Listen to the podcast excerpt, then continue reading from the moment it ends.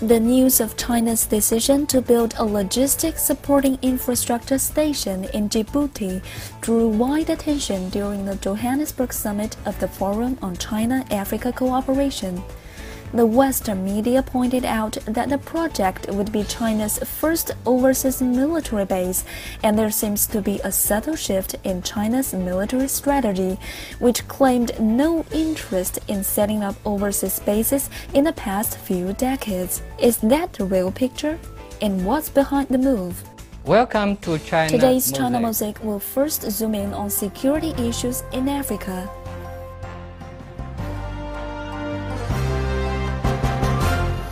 I'm not so sure if it is a military base in a strict sense. I would rather say perhaps it, it, it will be a military logistic base and a fast evacuation base.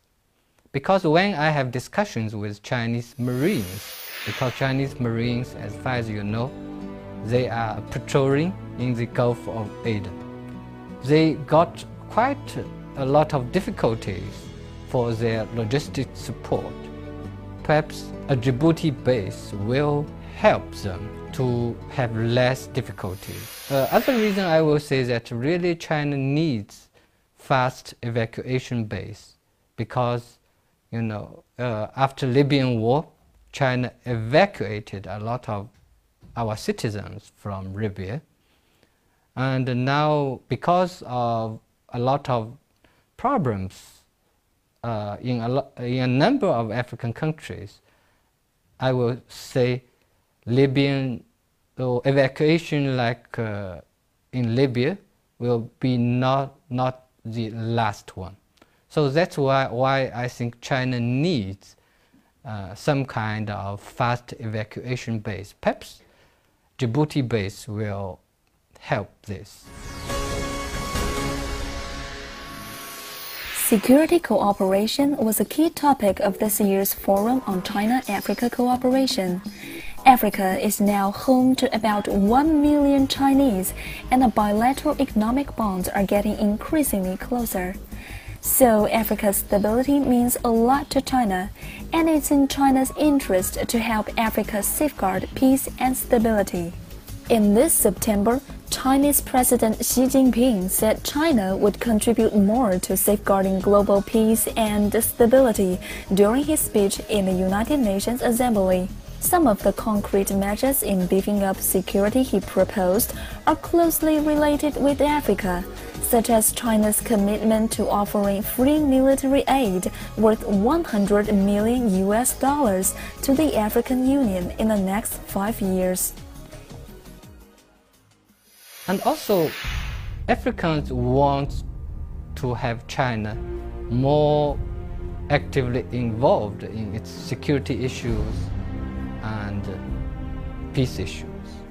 First reason is that, especially after the Libyan war, Africa is facing more problems, security problems than before. They need more international help. Although, you know, Western powers contributed in some degree Africa's peace and stability, but they also had negative impact on African security. For example, their policies about Libyan war. This really produced a very negative impact on African security.